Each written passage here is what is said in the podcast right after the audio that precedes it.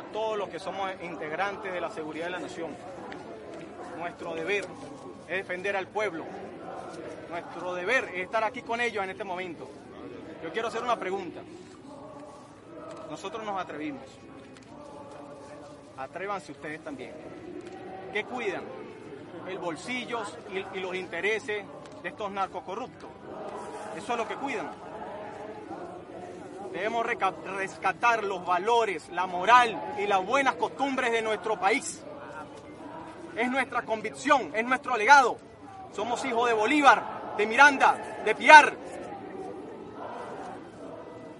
Ya está bueno.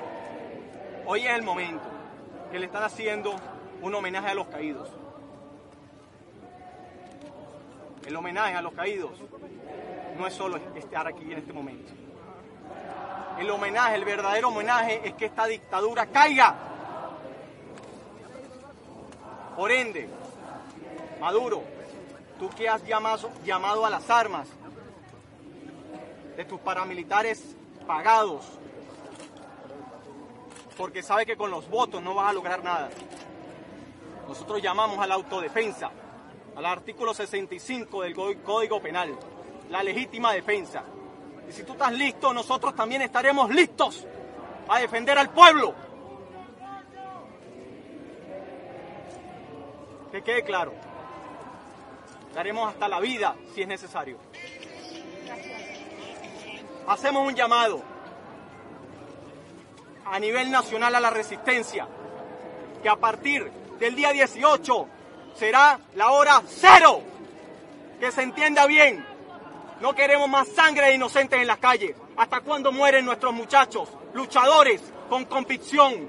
Sus manos son las que pelean cuando nosotros tenemos las armas y el poder. Está bueno ya. Es hora de que actuemos. Es hora de que este narcogobierno caiga. El 18, un trancazo general nacional sin retorno. Hora cero.